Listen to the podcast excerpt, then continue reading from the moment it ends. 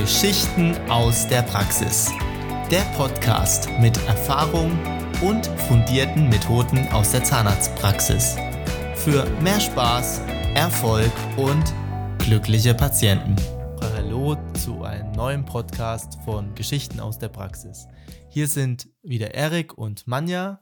Hi Manja, ich begrüße dich ganz recht herzlich zu einer neuen Folge. Hallo lieber Erik, ich bin noch ganz geflecht von unserem Fortbildungswochenende.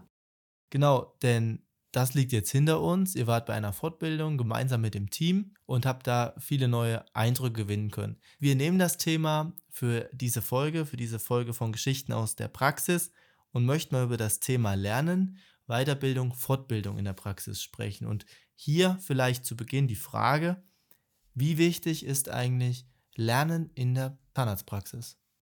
Für mich hat es einen ganz hohen Stellenwert.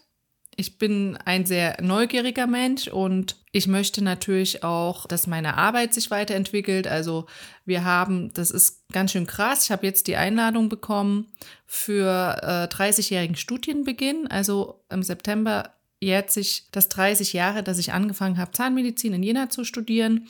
Und das Schöne ist, dass wir gemeinsam mit den Medizinern, dass wir also zusammen uns wieder treffen und dass das schon 30 Jahre her ist. Und wenn ich zurückblicke und schaue, was wir damals an der Uni gelernt haben, also auch was für Verfahren und Techniken, dass ich sehr froh bin, dass ich das alles zugunsten der Erhaltung und des Patienten weiterentwickelt hat und dass ich natürlich diese ganzen Möglichkeiten erlernen durfte, indem ich zur Fortbildung gegangen bin. Okay, aber Fortbildung bedeutet jetzt nicht nur fachspezifische Fortbildung. Ganz genau, das waren jetzt die Best Days und da sind verschiedene Referenten, welche aus der Zahnmedizin, welche aus der Medizin und es waren auch zwei sehr bekannte Speaker da. Einmal Jörg Löhr, da bin ich ein großer Fan auch von seinem Kalender, das wissen auch meine Patienten und auch befreundete Zahnärzte, den verschenken wir immer. Und der zweite war René Bourbonus, den schätze ich unheimlich sehr. Sein Steckenpferd ist Rhetorik und er sprach über die Schönheit der Worte. Und aus der BWL würde ich jetzt heraus sagen, das sind ja eher so Soft Skills, die dann quasi dort auf die Tagesordnung, auf die Agenda kommen. Also es ging einmal um Soft Skills, also um diese Themen und es ging aber auch um Abrechnung, da wir in der Zahnärzteschaft wieder Budgets bekommen. Das muss man vielleicht erklären. Das ist nicht so wie bei Handwerkern oder anderen Unternehmen, dass wir für das bezahlt werden, was wir erbringen, sondern jede Zahnarztpraxis bekommt ein, eine bestimmte Punktwertmenge. Punkte sind dann sowas wie Geld und wenn man mehr macht, dann bekommt man eben nicht mehr 10 Euro, sondern nur noch 2 Euro. Also das ist wirklich was, was uns vor, ja, also was ein, eine Veränderung ist, gerade auch äh, vor dem Hintergrund, dass im ländlichen Gebiet immer weniger Zahnärzte werden, dass auch viele Patienten sich aufregen, dass äh, sie keinen Zahnarzt mehr finden. Das hat eben auch was damit zu tun, dass wir nur für eine bestimmte Leistung seitens der Kassen bezahlt werden. Jetzt kurz zurück zu dem Thema Weiterbildung, weil wir das ja auch in Vorbereitung auf diese Folge ein bisschen konträr diskutiert haben. Viele Praxen machen halt sehr, sehr viel in dieses Thema fachliche Weiterbildung. Aber welchen Stellenwert würdest du diesen Soft-Skill-Weiterbildung, also Rhetorik, wie verkaufe ich, verordne ich in der Praxis, wie organisiere ich mich, wie hoch würdest du den Stellenwert für die Praxis hier sehen? 50-50. Also ich finde es sehr, sehr wichtig, dass wir in der Persönlichkeit wachsen. Das machen wir einmal, wenn, das habe ich auch gemacht, in, als sehr junge Zahnärztin habe ich natürlich fachlich, fachlich, fachlich und dann entwickelt man sich weiter. Aber wichtig ist auch Patientensprache, also das, was wir wirklich an der Uni nicht lernen, was die Uni nicht leisten kann. Wie erkläre ich dem Patienten, was gut ist und was schlecht ist und was für Möglichkeiten er hat, wenn es darum geht, eine Reparatur zu machen. Und da geht es wirklich darum, dass ich sage immer patientenorientiert, also zu meinen jungen Zahnärzten sage ich immer, stell dir vor, deine Oma sitzt vor dir und der sollst du jetzt erklären, was du machst. Und komm bitte nicht mit Hochschuldeutsch und Fachbegriffen, weil es geht darum, ihr zu erklären, was das Beste für sie ist. Also absolut patientenorientiert, der Patient im Mittelpunkt sämtlicher Bemühungen und der muss es natürlich auch den Mehrwert für sich dann verstehen. Ganz genau, aber das ist mein Job als Zahnarzt. Jetzt ist es ja so, du triffst dort auch bei solchen Veranstaltungen auf andere Zahnärzte, auf andere Kollegen und die sind dann oft alleine, vielleicht noch mit einem zusätzlichen Zahnarzt vor Ort. Ihr seid immer ein großes Team, du nimmst die meisten von deinem Team da immer gerne mit zu einer Veranstaltung. Wie wichtig denkst du auch ist es, gerade sein Team da mit einzubeziehen? Da ich sehr viel Wert auf Fortbildung lege, ist es mir natürlich genauso wichtig, dass meine Mitarbeiter, die eine ganz, ganz wertvolle Stütze sind und mir ja auch helfen bei der Gesunderhaltung der Zähne meiner Patienten, dass ich die mitnehme. Und wir sitzen dann immer als Team schon relativ zusammen, kommen aber auch mit anderen ins Gespräch. Und ich habe jetzt einen Studienkollegen getroffen, der war jetzt ohne seine Mitarbeiter da und hat mir dann aber auch erzählt, dass ein Wechsel ist innerhalb des Personals und dass da eben auch mal Mitarbeiter gehen und neue kommen. Und dann meinte ich, ja, dann wäre es vielleicht gut, wenn du mal ein Team-Event machst. Also ist ein Unterschied, ob ich vielleicht in den Hochseilgarten gehe und mein Team mal mitnehme und wir so teambildende Maßnahmen machen oder ob ich sage, Mensch, wir sind ein gutes Team. Das ist eine super Investition. Wir gehen raus, wir reisen. Das war in Düsseldorf und das heißt Best Days. Das gibt es jetzt schon äh, über 20 Jahre und das hat auch ein Zahnarzt gegründet. Und da kommen halt auch Kontakte außerhalb der Fortbildung zustande. Es sind ganz viele Aussteller da. Wir bringen zum Beispiel ein neues Bleaching-System mit, also wo man auch sagen kann, es gibt also verschiedene Arten und Weise, die Zähne aufzuhellen. Gibt es meinetwegen ähm, Gold, Silber, Bronze. Und also auch vom Preis her ist das unterschiedlich. Und da haben wir natürlich Kontakte geknüpft, haben auch Menschen getroffen, die wir schon kennen, haben uns auch neue Werkzeuge angeguckt, also wie man zum Beispiel eine Keramikkrone, die, wo der Zahn auch mal kaputt gehen kann, wie man die trennt, wie man das schonend macht, dass der Patient also nicht so lange Mund aufhalten muss. Also das sind alles Themen, die neben der fachlichen Fortbildung auch dazu führen, dass ich denke, auch sich die Persönlichkeit von mir als Zahnarzt und aber auch von meinen Mitarbeitern weiterentwickelt. Genau, das ist ja ein wichtiger Punkt, den du gerade angesprochen hast. Also einmal das Thema natürlich wir nehmen was Fachliches mit, wir nehmen was für die Praxis mit, aber jeder Mitarbeiter hat auch hier die Möglichkeit, wieder was für seine Entwicklung zu tun, für seine persönliche Entwicklung. Und da ist es ja manchmal auch ganz spektakulär, wenn du mit anderen Praxen sprichst, wie hoch der Investitionsbedarf, wie hoch dein Investitionsvolumen im Jahr für Fortbildung ist. Ich weiß vom Feedback mit meinem Steuerberater, dass wir da ein bisschen anders sind als andere Zahnarztpraxen. Also wir investieren immer so zwischen 30 bis 50.000 Euro. Das ist natürlich eine große Summe. Kommt natürlich auch darauf an, wie hoch der Umsatz ist.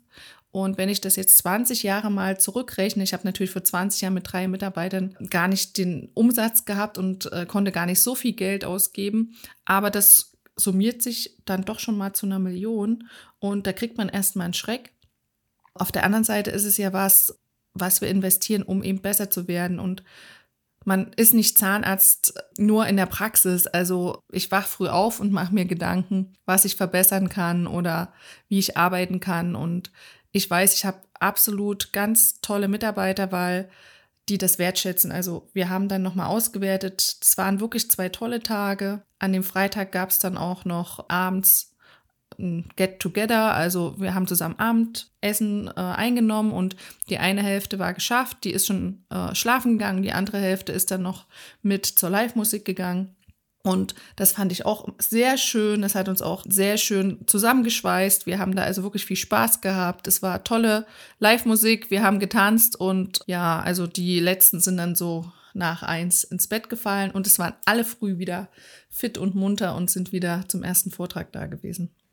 Also auch gleich die Erfolge feiern, die bei so einem Tag entstehen. Aber ich finde ganz entscheidend, was du eigentlich am Anfang jetzt der letzten Aussage gesagt hast. Und zwar im Endeffekt dient es ja dann letztendlich immer dem Patienten. Ja, also das ist ja so mit dem Glas voll, wenn's, äh, wenn ich gut ausgebildet bin, ich gut was erklären kann, dann kann der Patient natürlich da seinen Nutzen draus ziehen. Und das geht nicht nur um mich. Ich bin ja nicht der Einzige, der was kann, sondern es geht um das gesamte Team. Deswegen war zum Beispiel auch unser Azubi mit. Und im Endeffekt profitiert der Patient auch davon, dass wir auch mal zwei Tage nicht da waren. Ne? Also da haben wir ja dann auch eine, eine Vertretung. Und dann denkt er sich, ja, was machen die jetzt eigentlich? Warum sind die schon wieder zur Fortbildung? Muss das sein? Und dann sage ich immer, ja, ihr könnt euch sicher sein, dass ihr als Patienten davon profitiert.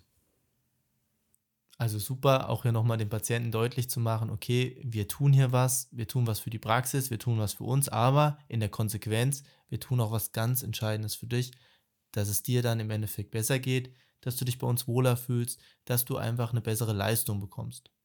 Ja, und auch wenn man lernt, dem Patienten zu erklären, was man macht, dann hat er auch, kann er besser entscheiden, was er haben möchte. Ne? Also wenn ich eine Lücke habe, dann gibt es halt oft drei verschiedene Möglichkeiten, diese Lücke zu versorgen. Und wenn ich gut erklären kann, was die Vor- und Nachteile sind, dann kann der Patient sich viel besser entscheiden.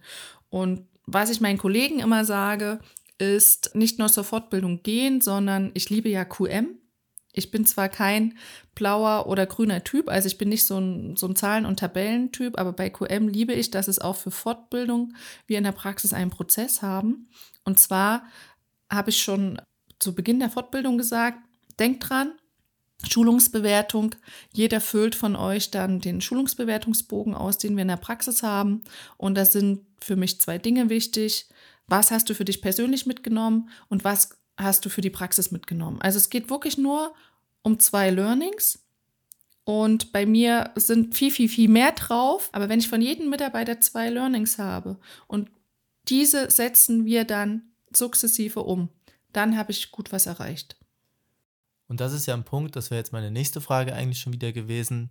Ich komme ja eher aus diesem unternehmerischen Kontext und da haben wir ganz oft das Thema, dass wir von einem Return on Invest sprechen und ganz klar auch in diesem Thema lernende Organisation. Also was bringt es der Zahnarztpraxis dann? Also messt ihr das? Ja, auf alle Fälle. Jetzt vielleicht noch in dem Zusammenhang, wann geht ihr da in die Umsetzung? Wir gehen, haben immer montags unsere Teamsitzung, weil wir da alle da sind. Und da gehen wir schon direkt in die Umsetzung. Ich nenne mal ein Beispiel. Wir haben also als Materialbestellungssystem die Wavi-Box. Da wird also alles, was aus dem Schrank entnommen wird, gescannt, um dann zu gucken, wann was bestellt wird. Wie ist das in der Praxis? Das funktioniert in der Praxis nicht, weil es gibt dann, wenn alle Mitarbeiter Zugriff haben, nehmen die aus Zeitmangel was raus und scannen es nicht aus. Und dann denkst du, du hast noch fünf Kartuschen von einer Reinigungsflüssigkeit und dann guckst in den Schrank, dann ist keine mehr da. Und da werden wir jetzt ein strikteres Materialmanagementsystem einführen, also feste Zeiten, wo eine Mitarbeiterin Material ausgibt und das ausscannt, um dann einfach mehr Zeit für die wesentlichen Dinge zu haben, weil bisher muss sie einmal die Woche alles, was fehlt, nachkontrollieren und nachscannen. Und das ist was, das äh, bindet wertvolle Zeit, die wir nicht am Patienten sein können. Und da haben wir jetzt schon ein ganz konkretes Beispiel mitgenommen. Die Mitarbeiterin war da in dem Workshop. Da war es auch gut zu hören, dass das äh, nicht nur bei uns nicht funktioniert, sondern auch, äh, dass das wirklich eine Herausforderung ist und dass es aber mit einfachen Maßnahmen wir jetzt den Prozess ändern werden. Und natürlich dauert das ein bisschen, ehe man das auch implementiert hat. Aber da haben wir schon wieder einen wesentlichen Verbesserungsvorschlag von dieser Fortbildung mit in unsere Praxis gebracht. Super. Und dann gleich 72 Stunden nach dem neuen das umsetzen. Ganz genau. Sehr schön. Okay, da ist eigentlich nur noch eine Frage offen. Manja, ist die nächste Fortbildung schon in Planung? Also das war jetzt unsere, unser großes Event für dieses Jahr und wir haben noch verschiedene Online-Schulungen und wir haben natürlich jeder unseren individuellen Fortbildungsplan. Also meine Praxismanagerin, die Steffi, hat mir das vorgelegt und ich lege aber genauso viel Wert auch auf das Lesen eines Buches. Es gab da jetzt natürlich einen großen Büchertisch, wo die ganzen Referenten ihre Bücher auch hatten, wo man die kaufen konnte. Und da habe ich mich sehr gefreut, dass die Mitarbeiter auch für sich selbst Bücher gekauft haben.